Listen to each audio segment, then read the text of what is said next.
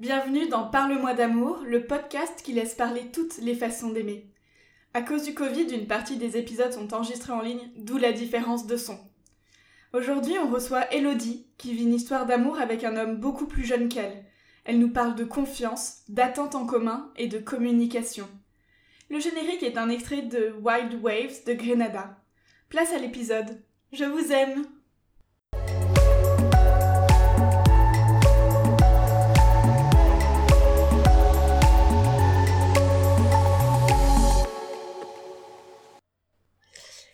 Eh bien, euh, bonjour Elodie. Bienvenue dans Parle-moi d'amour. Comment tu vas? Merci. Ça va et toi? Ben écoute, ça va. Je suis très contente de t'avoir euh, enfin euh, en, interview là, parce que c'est vrai qu'on a un peu galéré entre le confinement, les problèmes techniques et tout ça. C'est cool de t'avoir ce soir. Ben, je suis contente d'être là aussi. Alors, est-ce que tu peux nous parler un peu de toi? Qu'est-ce que tu fais? Quel âge tu as? Voilà. Euh, bah, j'ai 29 ans, je suis rédactrice web euh, depuis avril de cette année en freelance. Avant, c'était c'était déjà mon métier, mais je travaille pour les entreprises. Et, euh, et puis, je vis à Paris depuis 7 ans et demi, et c'est très bien comme ça. Et est-ce qu'on a le droit de dire que, que, que tu es en couple? Bien sûr. et très très en couple, puisque tu es fiancée. Et oui, ça fait faire deux ans et demi bientôt. Waouh, bravo Et ça se passe bien? Ça se passe extrêmement bien. Sachant que le, le pour jeune... Pas dire... Euh, oui, vas-y. J'allais dire pour pas dire idyllique parce que ça fait un peu, un peu cucu quand même. Bon, on a le droit d'être cucu ici, hein, on s'en fout. Surtout que le, le jeune homme, il, il est quand même... On peut... Jeune homme, et bien, bien dit, parce qu'il est plus jeune que toi. De combien Oui, on a 7 ans d'écart. 7 ans d'écart Waouh Et euh... Ouais, quand je l'ai connu, il avait 19 ans. ça va, c'est légal. c'est ça, c'est plus important. ouais. Et à quel moment tu t'es dit que cette différence d'âge, c'était pas un problème? Bah en fait, euh, dès le début, parce que bon pour la petite histoire, c'est pas du tout romantique, mais on s'est rencontrés sur Tinder en fait. Et euh, il y avait son âge d'affiché et je l'ai pas vu. Vraiment, j'ai pas du tout lu son âge et euh, et ça s'est pas vu du tout dans nos conversations. Et en fait, c'est juste quand il m'a parlé de son niveau d'études que j'ai réalisé que c'était quand même assez proche euh, de l'obtention du bac et qu'en fait, il devait être plus jeune que ce qui n'y paraissait. Mais sans ça, vraiment, je m'étais pas du tout aperçue de son âge. Donc pour moi, je parlais à quelqu'un qui avait à peu près le même âge que moi. Ok, tu t'es pas du tout rendu compte d'une différence euh, au moment où vous échangiez ou dans la façon de, vos rapports euh, euh, de d'humains, enfin tu vois, de... Aucunement, et, c'est toujours le cas, j'ai toujours l'impression qu'on a à peu près le même âge tous les deux. Ok, et lui ça le dérange pas d'être avec une cougar? J'attendais que tu le sortes. c'est pour ça, c'est là dès le début, comme ça c'est fait, on n'en parle plus. voilà. Non, non, ça le gêne pas du tout. Euh, je vais même dire qu'au contraire, c'était quelque chose entre guillemets qu'il recherchait parce qu'il a grandi et il s'est entouré avec euh, des personnes proches de son frère. Et son frère a le même âge que moi, donc il a toujours été en contact avec des personnes un peu plus vieilles que lui. Et, finalement, il s'est aperçu qu'en termes de maturité euh, et de, personnalité, il cherchait plutôt quelqu'un dans cette tranche d'âge-là. Et euh, ce sont ses mots, c'est pas les miens. Il trouvait que les, les, filles de son âge, donc 19 ans à l'époque, étaient beaucoup trop gamines et immatures. Donc lui, ça l'intéressait pas du tout. Ok. Et euh, vos familles, elles l'ont pris comment? Ah, la fameuse question. Non, mais parce que je, je remarque beaucoup, euh, ça c'est un de mes grands questionnements en ce moment, c'est bah on a deux façons de vivre une relation et l'amour en, en, en, particulier. C'est que t'as ta façon personnelle de le ressentir et de le vivre, et t'as la façon dont les autres le voient et comment ça influence ta façon euh, de vivre ta relation. Du coup, c'est ça m'intéresse de savoir du coup comment ça s'est passé pour vos familles euh, et les amis d'ailleurs. Ça a été un petit peu compliqué parce que euh, ils ont jamais trop trop approuvé mes, choix de compagnon de vie. Mais c'est surtout que si je racontais une prise de tête ou quoi que ce soit, c'était automatiquement la réponse de il est jeune, il est immature, donc c'est à cause de ça. Et c'est un argument que j'ai jamais euh, reçu, quoi qu'il arrive dans notre relation, parce que justement, il est très mature pour son âge. Et, euh, et c'est pas parce qu'il a des défauts que c'est dû à son âge, justement. Donc moi, euh, j'ai toujours campé là-dessus, sur le principe que l'âge, c'est euh, c'est que un numéro sur un bout de papier, ça n'a aucune importance. Ce qui compte, c'est ce qu'il y a dans l'esprit et dans la personnalité. Donc dans ma relation, moi, j'ai jamais ressenti cette différence d'âge, donc que les que ma famille le ressente de l'extérieur, ça m'atteignait pas trop parce que je partais du principe qu'ils le connaissaient pas suffisamment pour pouvoir juger. Et sa famille à lui, ça a été, euh, ça a un petit peu drôle parce que comme j'étais euh, du coup du même âge que son grand frère, sa maman, qui est, euh, qui est une adorable belle-mère, hein, on va pas se mentir, mais qui est une maman italienne avant tout, a eu un petit peu peur de moi et a pensé que j'allais être une, une, femme plus âgée qui cherchait à mettre le grappin sur le petit minot pour le coincer avec des mômes et, et le garder pour le garder sous son joug pour pour, pour, des années, quoi, tout simplement.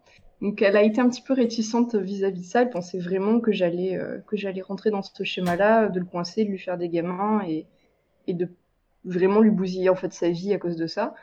Et il a bien fallu, je pense, une bonne année pour qu'elle comprenne vraiment qui j'étais et de voir que c'était pas du tout dans ma personnalité de faire ça et pour que finalement après tout se passe très bien. Donc ça a été un peu plus avec de la prudence de son côté et beaucoup de préjugés du mien. Ok. Oui, parce que ce qu'on soulève souvent dans les couples qui ont une différence d'âge, c'est effectivement euh, bon, une différence de maturité et de voir le monde, mais surtout une différence dans les projets et les envies euh, d'engagement en fait. Et vous, ça, ça a jamais été un problème? Non, parce que euh, en fait, dès le début, je suis quelqu'un qui qui veut pas d'enfant et, et dès le début, j'en ai parlé avec lui parce qu'on voulait s'engager dans une relation sérieuse tous les deux. Et dès le début, j'ai été claire. Je lui ai dit, écoute, moi, c'est pas quelque chose que je me vois faire. Je me vois pas fonder une famille, ni être mère, etc.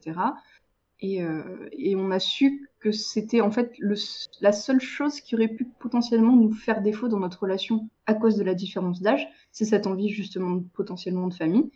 Et je lui ai toujours dit que euh, j'étais euh, tout à fait euh, à même de son âge vis-à-vis de ça et que je me suis dit, il va peut-être juste pas considérer la question à, à 19 ou à 22 ans et que si un jour ça venait euh, dans ses envies à lui et que moi je n'avais pas changé dans ma position, ma position sur le sujet, on en parlerait et on verrait à ce moment-là, mais que moi, comme je suis certaine de, de ma position, ben, s'ils doivent vraiment fonder une famille pour, euh, pour des besoins qui lui sont propres, ce sera pas avec moi. Il le sait très bien et on est d'accord sur ça à l'avance. Donc, euh, si ça doit venir, on verra à ce moment-là. Mais en tout cas, on part plutôt sur ce schéma. Mais à part ce sujet-là, vraiment, dans, notre relation, ça nous a jamais, euh, ça nous a jamais posé le moindre problème. Il est en train de terminer ses études. Moi, je les ai finies depuis quelques années déjà. Mais ça ne nous empêche pas du tout de, d'envisager l'avenir de la même manière. Ok. Et pourquoi cette envie, euh, du coup, de vous fiancer et de mettre quelque chose de très très officiel, de très légal finalement euh, sur votre, sur votre relation, quelque chose qui est fort en sens bah, en fait, moi, j'ai jamais voulu me marier parce que je partais du principe que je rencontrerais jamais un homme à qui je ferais confiance toute ma vie. Euh, peu importe les relations que j'ai eues, j'ai eu des relations euh, plus ou moins longues avec des hommes plus ou moins bien, mais, euh, mais même dans une relation qui était saine et établie et qui a duré, je me sentais vraiment pas d'épouser la personne.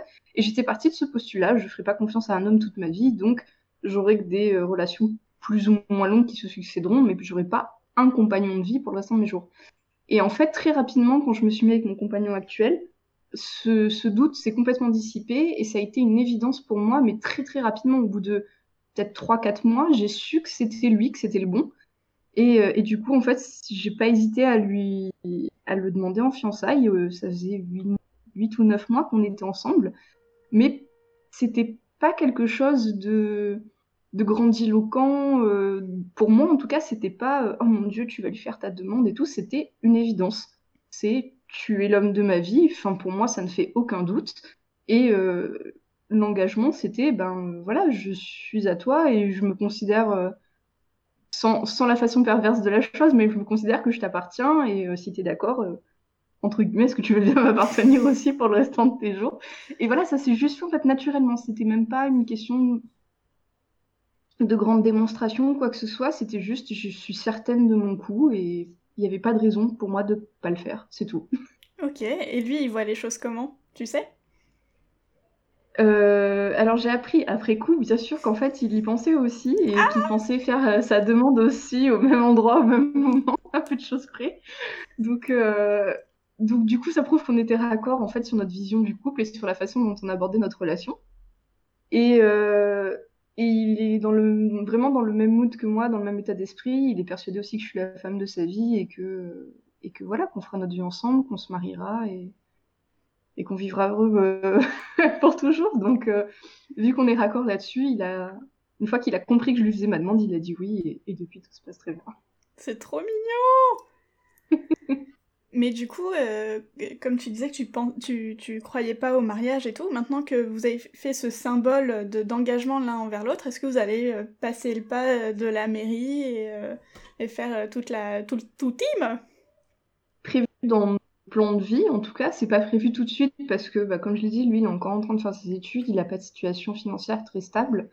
Et, euh, et moi non plus, de toute manière, c'est un peu, c'est un peu rock'n'roll ces dernières années. Donc, on sait qu'on va se marier, euh, c'est voilà, c'est évident, parce que je le considère déjà comme mon mari, il me considère déjà comme sa femme, mais euh, c'est pas pour tout de suite. La preuve, ça fait déjà deux ans qu'on est, qu'on est fiancés, enfin un an et demi, deux ans qu'on est fiancés, et euh, c'est juste pas tout de suite parce que ça colle pas dans nos, dans nos agendas professionnels et financiers, on va dire ça comme ça. Mais oui, c'est évident que ça, ça arrive un jour. Ok, d'accord. C'est facile pour toi de, de lui dire euh, ton amour pour lui? Oui, mais je suis même euh, parfois surprise à quel point c'est ça coule de source en fait. C'est tellement évident au quotidien que euh, j'ai aucune retenue à lui dire qu'il est, qu'il est tout pour moi et alors lui, il est un petit peu plus pudique là-dessus, mais je sais que c'est réciproque et qu'il y a vraiment... Euh, on dit souvent que dans les relations, a... c'est jamais 50-50, qu'il y en a toujours un qui aime un peu plus que l'autre et vice-versa, mais j'ai vraiment pas du tout l'impression que nous, on le vit de cette manière-là. Et je pense vraiment qu'on s'aime et qu'on se respecte de la même manière. Donc, euh, moi, non, aucune retenue à lui dire régulièrement euh, bah, que, voilà, que, c'est l'homme de ma vie que je l'aime éperdument. Et, et en plus, je suis une grande romantique, donc je fais toujours preuve de beaucoup d'imagination pour le lui dire. Oh Ok. Est-ce que tu peux nous en dévoiler euh, quelques-unes ou ça reste dans le secret de votre intimité?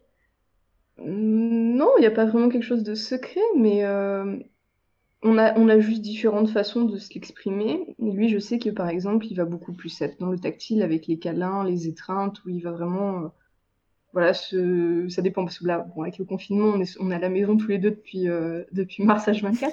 Mais avant, quand on ne vivait pas ensemble, voilà, il rentrait le soir et sa déclaration d'amour à lui, c'était euh, je laisse la journée derrière moi et quand je rentre, j'ai besoin de te prendre dans mes bras, euh, de voilà, de sentir ta présence, ton odeur, de m'imprégner de toi. Et ça, c'était sa façon à lui de me dire bah voilà, je t'aime, je suis heureux de te retrouver. Moi, c'est beaucoup plus avec les mots et, euh, et j'hésite pas des fois quand on est la tête sur le rayon en train de papoter, à prendre 10 minutes, euh, les yeux dans les yeux, pour, pour lui dire tout mon amour à la figure. Oh. Tu mets quoi derrière les mots je t'aime C'est tout ce que je peux dire. Ok, ok. Pardon? Tu mets quoi derrière les mots je t'aime Pour toi, ça veut dire quoi exactement?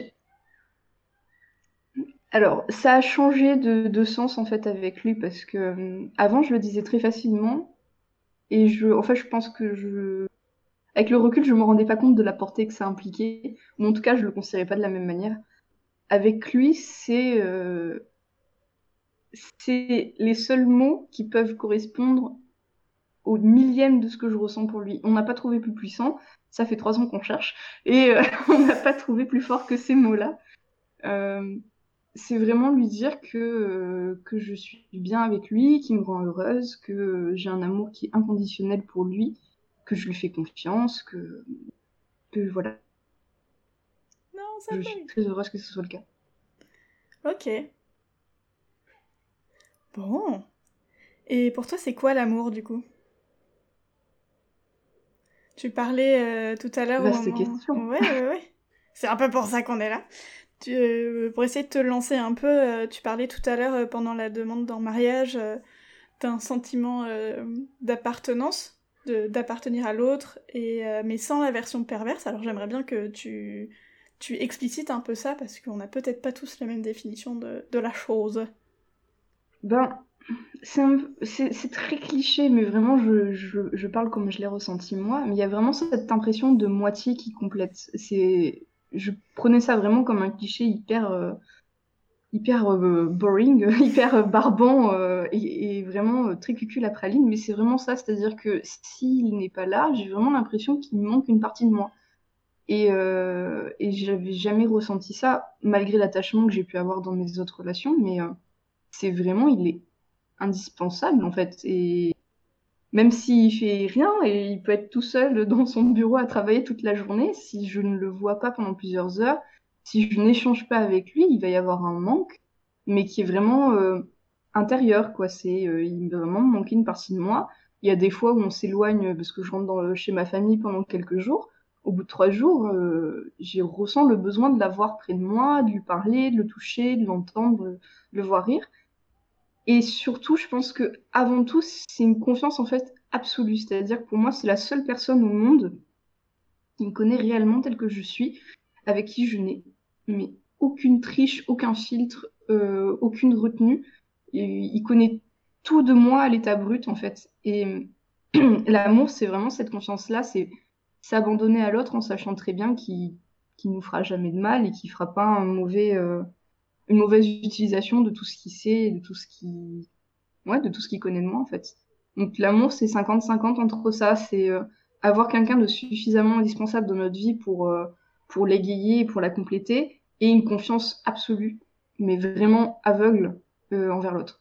Je dis pas que tout le monde doit, doit ressentir ça comme ça, parce que c'est la réponse qui, qui m'est propre, mais pour moi c'est ça, c'est avoir une conscience aveugle et justifiée. Je suis pas non plus complètement naïve, mais aveugle et justifiant envers mon compagnon.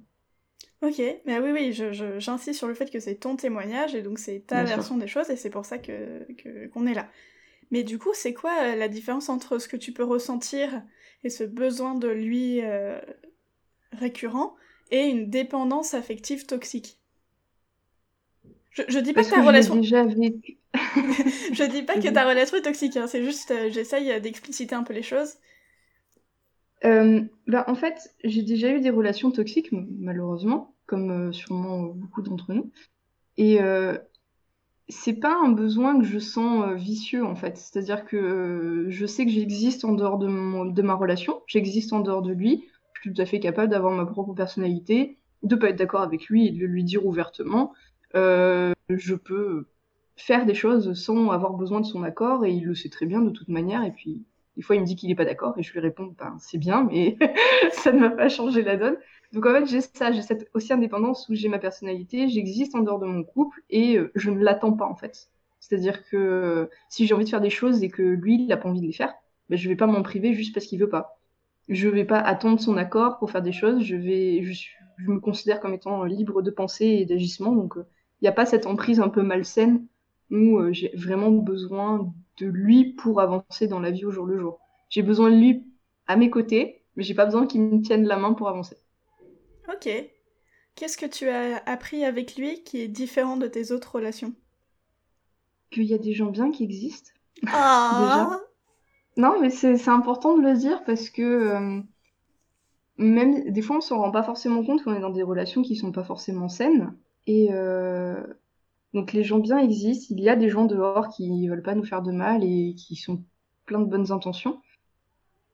Et surtout que malgré toutes les catastrophes amoureuses que j'ai pu vivre, euh, il y avait quelqu'un qui était fait pour moi. Et ça, j'avais un peu abandonné le concept. Juste avant lui, j'avais vécu une relation un petit peu difficile. Et je commençais à abandonner l'idée euh, de trouver euh, vraiment quelqu'un qui était fait pour moi, tout simplement, qui me supporterait au quotidien et que je supporterais au quotidien surtout. Et, il m'a appris ça en fait. Il m'a appris que je peux faire confiance, que je peux. En fait, je crois que la réponse tient en une seule phrase. Il m'a appris qu'on pouvait pleinement m'aimer juste en étant qui je suis, sans avoir besoin d'artifice, sans avoir besoin de d'enjoliver le packaging, sans avoir besoin de voilà d'enrôler les choses, etc. Je pouvais être brute 100% de moi et il y avait quelqu'un qui aimerait la personne que je suis au naturel. Ah. Non, mais ça fait écho un peu à ce que moi j'ai pu vivre aussi, où avec certaines relations, bah, ils aimaient pas mon côté un peu femme-enfant, où, euh, où, je peux je peux avoir un côté vraiment, vraiment très enfantin et très naïf. Et, et à chaque fois, c'était non, mais euh, Florence, tu es adulte maintenant. Il est hors de question que tu parles avec cette voix-là, que tu agisses de cette façon-là. Ou d'autres, au contraire, qui euh, profitaient de cet aspect-là de ma personnalité pour devenir très paternaliste, très, très dominant, en train de dire non, mais c'est moi qui vais gérer les choses. Bah oui, mais il faut, faut, compter aussi avec mon côté très indépendant et un peu, un, peu, un peu forte tête, quoi. Donc ça, ça allait pas. De, toute, façon, une relation saine, c'est pas quelqu'un qui te dit ce que tu dois faire ou ce que tu dois pas faire. Voilà, on est bien d'accord. C'est quelqu'un qui, voilà, qui prend l'ensemble et qui, c'est un peu dilué vite, quoi. C'est tout. Bah ouais. Après, ça veut, enfin, je, là, ça va partir un peu débat, mais euh, ça veut pas dire qu'on doit tout aimer chez l'autre je pense. Il y a forcément des. Non, tout accepter. Oui, c'est ça. De dire, euh, je... je prends acte de qui tu es dans ton entièreté, de toutes tes petites facettes, parce que tu es un humain, et donc tu es beaucoup plus complexe qu'un personnage de, de fiction. Et donc, euh, voilà, de dire, je, je te vois tel que tu es, et ça me plaît, toute ta personne me plaît, et est-ce qu'on pourrait faire un bout de chemin ensemble finalement? C'est ça. Ben, là où ça fait un peu écho justement avec, euh, avec mon histoire, c'est que la différence d'âge dont tu parlais tout à l'heure, elle a joué au tout début de notre relation parce que forcément, on n'a pas la même expérience non plus de couple. Et en fait, moi, je suis sa première copine et, euh, sa, enfin, sa première relation, tout simplement. Et moi, j'ai malheureusement beaucoup de bagages amoureux derrière moi. Et il a fallu forcément, en fait, très tôt dans la relation, qu'on mette les choses à plat là-dessus et que je lui dise écoute voilà moi j'ai tel bagage et j'ai tel boulet à me traîner euh, je suis un peu abîmée je suis un peu cassée sur les bords je suis un peu fissurée il s'est passé des choses que dont je te parlerai un jour mais qui fait qu'aujourd'hui voilà j'ai des appréhensions j'ai des peurs j'ai des attentes aussi vis-à-vis de toi en tant que compagnon et lui même si j'étais sa première copine, il avait quand même eu des histoires de cœur qui s'étaient pas forcément très bien passées non plus. Et lui, finalement, est arrivé avec son passé aussi, avec ses bagages. Et justement, l'amour, c'est ça, c'est de se présenter en fait sans, euh, sans artifice et de dire, bah voilà, je suis un humain avec toutes mes cassures, mes fêlures et tout ce qui va pas. J'ai mon passé avant toi, tout comme toi, tu as le tien, et il faut juste accepter l'autre tel qu'il est et trouver l'ajustement et la, bonne musique, la bonne mesure pour que tout s'harmonise sans trop de difficultés. Ok, bah oui, oui, tout à fait, c'est ça. Euh, on m'a aussi euh, parler un peu de tout ce truc un peu judéo-chrétien, euh, de euh, si t'as eu plus de partenaires que, que ton copain actuel, est-ce qu'il va te considérer correctement, est-ce que tu n'es pas une salope? Ah Allez vous pendre, tous ceux qui disent ça, vraiment, je d'habitude je suis très tolérante et avec beaucoup d'amour, mais là, je... Non mais tu as raison. et du coup pour toi ça... Vivre avec son temps. Ouais bah ouais, après... Euh, j'ai eu des, témoignages aussi euh, de, jeunes hommes qui disaient qu'ils étaient euh, impressionnés, dans le sens où ils étaient. Voulaient pas se sentir euh, comparés avec des précédentes expériences. Est-ce que c'était le, cas dans ta relation ou pas du tout? Oui, beaucoup, au début surtout. parce que bah voilà, j'avais eu, mon passé amoureux tout simplement. Et, et surtout, vu que je suis assez romantique, j'ai eu aussi des histoires qui n'étaient pas seulement des histoires physiques, qui étaient beaucoup des histoires sentimentales. Et c'est vrai que lui, il est arrivé euh, en mode, bah moi j'y connais rien, euh, je suis jeune, il faut que tu m'apprennes tout, et en plus j'ai pas confiance en moi. Et il a eu, je dirais pas qu'il était impressionné, mais je dirais plus qu'il a eu peur. Il a eu peur de pas être à la hauteur et de dire, bah voilà, toi t'as tout connu, moi j'ai rien connu. Du coup, euh, j'arrive en terrain miné et euh, je vais être maladroit et je vais te faire du mal et ça va jamais marcher. Donc il arrivait avec ses appréhensions. Pas forcément de l'impressionner, mais euh, là où on a trouvé en fait le juste équilibre là-dessus, c'est que je lui ai dit, bah, en fait, regarde avec tout ce qui s'est passé dans ma vie, c'est toi que j'ai choisi en fait, et je l'ai choisi très très vite. Et je lui dis, je peux pas te faire plus grande preuve pour te rassurer et pour te dire que t'as pas à te mettre la pression. Comme quoi, en étant naturel et sans avoir essayé de me drailler même dès le début, c'est toi que j'ai choisi finalement. Donc, peu importe qui y a avant, à l'instant T et dans le futur, c'est toi que j'ai choisi. Donc, ça devrait suffire comme preuve. Ça devrait suffire à être, euh, ouais, à être assuré, à, se dire que, en dépit de tout ce que j'ai vécu, c'est toujours le même reste. Oui. Mais c'est aussi que. Il n'y a que ça qui doit compter finalement. Bah oui, oui, oui, tout à fait. Et puis c'est aussi qu'on n'est pas personne générique numéro 8900 euh, machin truc, tu vois. C'est, on est euh, chacun avec notre individualité, notre personnalité, et euh, moi je crois beaucoup en l'alchimie entre les personnes, que ce soit en amitié, en amour ou autre. Enfin, c'est, ça clique ou ça clique pas avec la personne avec qui tu es. Et, et comme dans un puzzle, ça s'agence plus ou moins bien, et quand ça clique bien, que ça s'agence de la bonne manière, bah, il faut arrêter de réfléchir. C'est ça.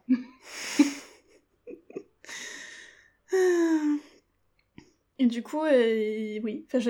En fait, on a, on, a, on a été très concise, mais je crois que c'est un peu le côté communicant où on va euh, bien euh, straight to the point. C'est pas, plus, pas plus mal. Hein. J'étais en train de me dire que faire des épisodes moins longs, c'était aussi tout intéressant. Est-ce que tu aurais des petites choses à dire aux auditorices qui nous écoutent Un conseil ou juste quelque chose que tu aurais envie de partager? Il y a plein de choses que j'ai envie de partager, mais euh, je veux pas faire des généralités parce qu'on est toutes et tous différents. Et euh, il n'y a, a, pas une histoire universelle, en fait. Et c'est aussi pour ça, je pense que tu fais ce, podcast-là, c'est pour s'intéresser aux, aux, histoires de chacun. Donc, je peux pas faire de vérité générale. C'est juste que si c'est le grand amour que vous cherchez, je pense vraiment, maintenant, avec le recul, qu'il faut jamais désespérer et que la bonne personne, elle tombera au moment où elle tombera dans votre vie. Euh, il faut pas juste enfin attendre que la personne arrive. Le moment où elle arrivera, de toute manière, on le verra pas venir. Donc un jour, ça parachutera comme ça dans votre vie et vous, voilà, ça fera la surprise de votre vie. Pour ce qui est juste des relations, bah, je fais écho justement à ce que tu étais en train de dire. Je pense que tout est qu'une question de communication et qu'il faut vraiment, si on se sent suffisamment confiance avec la personne en face, il faut pas hésiter à dire quelles sont nos attentes, quelles sont nos peurs, ce qu'on attend de l'autre euh, et, surtout la façon dont on attend que l'autre communique avec nous. Il y a des gens, par exemple, qui sont très tactiles, d'autres qui le sont moins, d'autres qui vont attendre, euh, je sais pas moi, des cadeaux physiques, des invitations au restaurant. Euh, il y en a qui vont attendre des grandes déclarations, il y en a qui vont vouloir 6 heures au téléphone par jour, j'en sais rien. Mais il faut pas juste hésiter à dire à l'autre ce qu'on attend de lui, parce que il y a une chance sur trois pour que la personne en sache, en face, sache ce que l'on attend. Donc il vaut mieux être très clair et de dire voilà, j'attends ça de toi, euh, moi j'ai besoin de ça, j'ai peur de ça. Il faut juste pas hésiter à le dire. Et je pense qu'en fait, ça construit les bases d'une bonne relation, quoi qu'il arrive, si les deux partenaires acceptent ce jeu dès le début. Ouais, après, euh, si la personne elle est pas à l'aise avec l'idée d'exprimer ses sentiments et d'être très loquace, euh, parce que j'ai un peu l'exemple en ce moment, mais c'est aussi peut-être apprendre à trouver ses attentions et ses, mots d'amour euh, par sa façon à lui de le montrer. Ah oui, oui, mais je me parle même pas de sentiments, je parle juste en fait de communication au sein de la relation, de dire qu'on a, on a besoin de quelque chose, et euh, si par exemple en face la personne n'est pas très communicante, qu'il n'hésite pas à le dire en fait, juste à dire écoute, euh, ça me touche, mais moi je communique pas de cette façon-là. Moi je vais plus te le montrer avec des cadeaux, avec des bisous, avec peu importe quelle manière, mais. je, je t'ai fait un peu bourguignon ce soir. Mais oui, mais c'est très bête, mais ça, par exemple, euh, ça peut être des preuves d'amour pour certains, tandis que pour d'autres, ça peut être quelque chose de très lambda. Donc, il faut un petit peu se mouiller, on va dire, et dire, bah voilà, moi, si je cuisine pour toi, c'est ma façon de t'exprimer mes sentiments, sans forcément rentrer dans des grands discours euh, de déballage euh, intime. Il n'y a pas de... Bah, j'entends très bien que pas tout le monde est comme ça. Ah bah oui, oui, c'est clair. Mais parce que, enfin, on a l'impression avec, euh, avec les, les, œuvres de fiction qu'il n'y a qu'une seule façon de montrer son amour, qu'il n'y a qu'une seule façon de dire je t'aime. Euh. Non, non, ça va de explicitement je t'aime à je te fais un massage des pieds le soir, à je te fais un bœuf bourguignon, à euh, je te dévore des yeux à chaque fois que je te regarde. C'est ou même, Exactement. même d'autres façons encore. J'ai, enfin, il y a autant de façons de dire qu'on aime qu'il n'y a de gens sur Terre finalement. Un peu ça, oui. C'est un peu vrai. Et euh, il y a d'ailleurs un petit, euh, un petit, un petit livre yes. Euh, que, que j'avais lu au tout début de ma relation finalement actuelle et qui m'a pas mal permis de comprendre ça.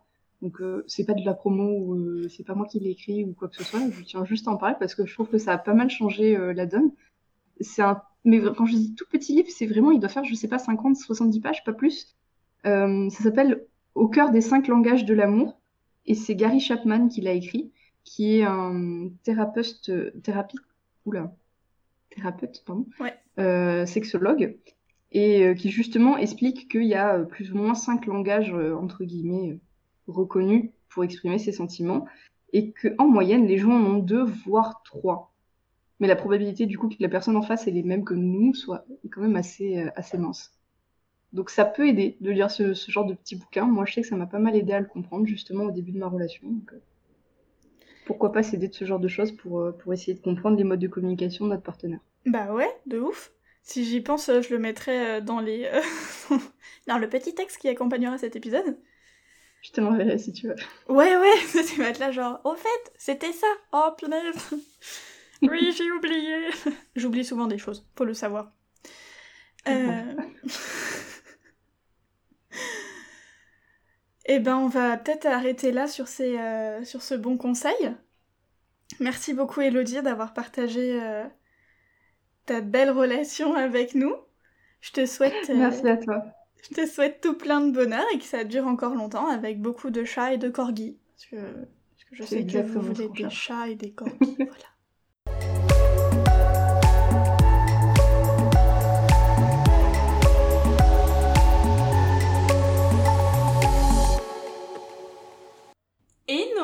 Cette fois, pas de petits moments bonus, mais tu peux mettre 5 étoiles et un petit commentaire sur Apple Podcast. Ou alors, et en plus, me rejoindre sur l'Instagram Florence Parle-moi d'amour. J'ai hâte de vous retrouver.